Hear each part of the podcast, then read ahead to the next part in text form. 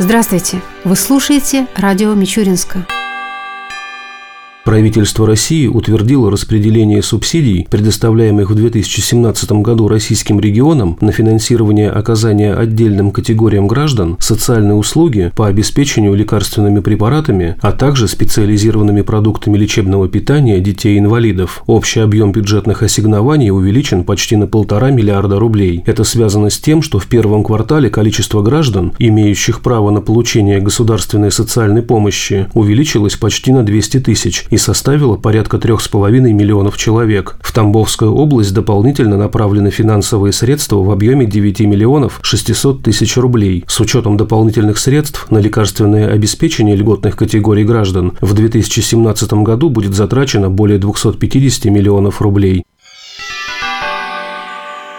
Областная кадастровая палата информирует, что сведения обо всех объектах недвижимости должны быть занесены в единый государственный реестр недвижимости. Это необходимо для правильного формирования налоговой базы, для недопущения имущественных споров у правообладателей, а также вовлечения в оборот земель. В настоящий момент только у половины земельных участков есть границы, установленные в соответствии с законодательством. В реестре недвижимости Тамбовской области содержится около 64% границ муниципальных образований и только 5% границ населенных пунктов. Регионам необходимо обеспечить внесение в единый реестр сведений о границах между субъектами, границах муниципальных образований и населенных пунктов. К концу этого года доля установленных и внесенных в реестр границ административно-территориальных образований для границ субъектов Российской Федерации должна составлять не менее 25%, для границ муниципальных образований не менее 50%, для границ населенных пунктов не менее 30%. 10%. Также областная кадастровая палата сообщает, что с июля текущего года всем заинтересованным лицам оказываются консультационные услуги по вопросам, касающимся операций с недвижимостью, а с помощью публичной кадастровой карты на сайте Росреестра можно узнать, свободен ли земельный участок, кто собственник и как его найти. Поиск начинается с определения местоположения участка на кадастровой карте и его кадастрового номера. Далее, чтобы узнать, кто владеет участком, нужно заказать выписку из единого реестра реестра недвижимости. Подать заявку на получение выписки можно как в электронном виде на сайте Росреестра, так и обратиться лично в любой многофункциональный центр предоставления услуг населению.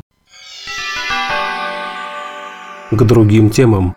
В Мичуринске в микрорайонах Кочетовка-2 и Кочетовка-3 появилась возможность подключиться к сети интернет. Компания Ростелеком завершила строительство и ввела в эксплуатацию узел беспроводного широкополосного доступа сети интернет. Подробнее о данном проекте представителям средств массовой информации рассказал директор Тамбовского филиала компании Ростелеком Сергей Мордасов. Город Мичуринск – это первый город Тамбовской области, где мы применили технологию беспроводного широкополосного доступа к сети интернет. Применили ее в первую очередь, скажем так, в труднодоступных районах, в отдаленных. Это Кочетовка 2 и Кочетовка 3. Эти микрорайоны, ну, фактически были вообще без какой-либо связи, да, кроме, наверное, сотовой. Но вот та потребность, которая на сегодняшний день есть у жителей, она теперь, я надеюсь, будет удовлетворена. Суть технологии в том, что размещается в данном населенном пункте базовая станция, которая на частоте 5 ГГц. Эта частота на сегодняшний день позволяет предоставлять доступ не только к сети интернет, но и к сети, например,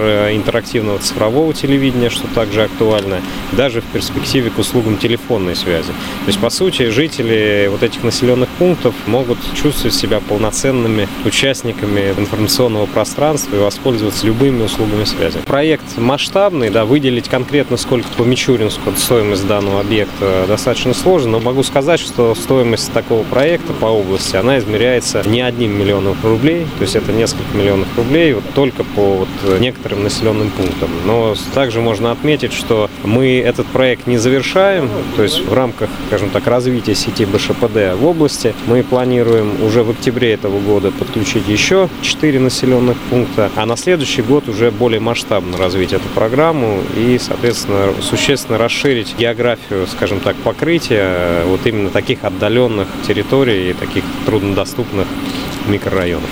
Также Сергей Мордасов рассказал, какие услуги связи теперь будут доступны жителям этих микрорайонов, какова их стоимость и что необходимо сделать, чтобы подключить данные услуги.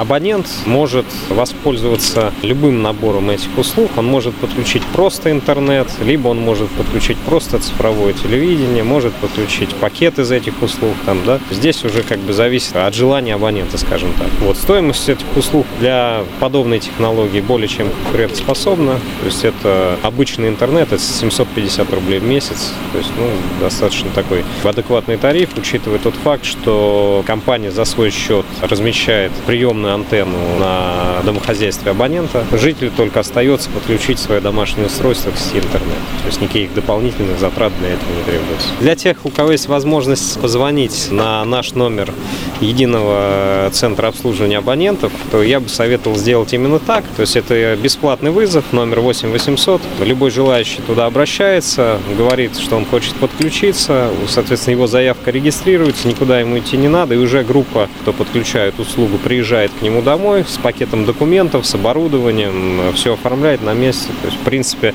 даже никуда ехать не нужно. То есть это можно сделать, не выходя из дома. Как таковой приставки в случае подключения интернета никакой нет. То есть если он подключает еще интерактивное телевидение, то да, конечно, тогда ему предоставляется еще цифровая приставка, которая, соответственно, может либо приобретаться единовременно, либо предоставляться в аренду, либо в рассрочку. То есть здесь несколько схем, которым абонент может воспользоваться.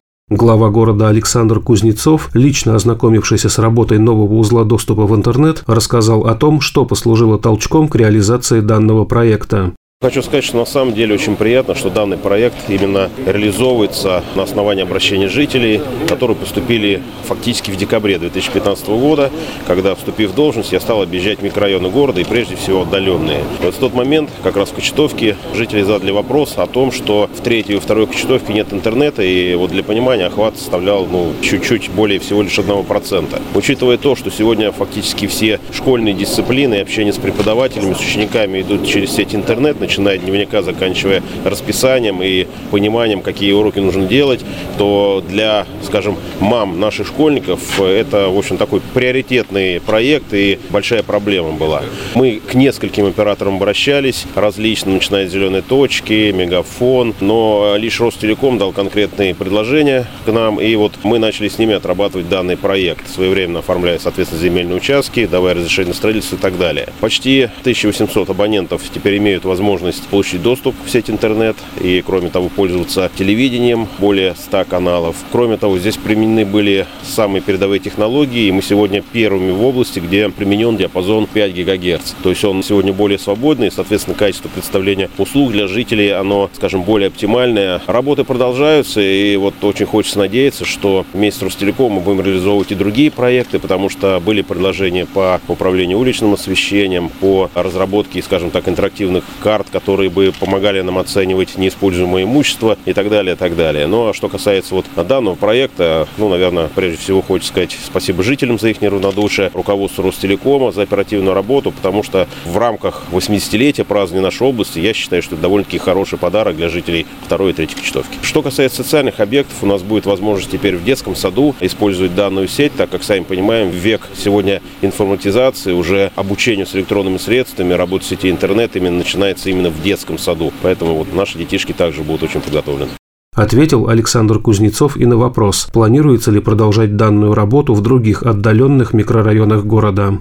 Здесь нужно будет говорить с руководством Ростелеком, потому что у всех есть планы, планы финансирования, а проект довольно-таки дорогостоящий, но, как я уже сказал жителям, что наша задача, что любой микрорайон города, отдаленный прежде всего, чтобы они не чувствовали себя вот некой такой провинцией, а чтобы на самом деле было ощущение проживания именно в Мичуринске Новокограде. Поэтому, начиная от э, реализации проектов по благоустройству, созданием зон отдыха, ну и, соответственно, вот подобных проектов для нас приоритетная задача.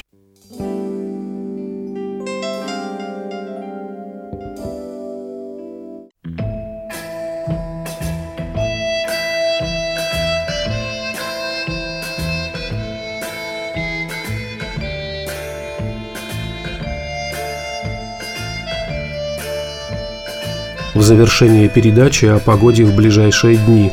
По данным Гидромедцентра России, в среду и четверг в Мичуринске днем будет 7-9 градусов выше 0, ночью до плюс 2 градусов. Согласно прогнозу, в эти дни возможны осадки. Ветер ожидается северо-западный, умеренный, до 5 метров в секунду.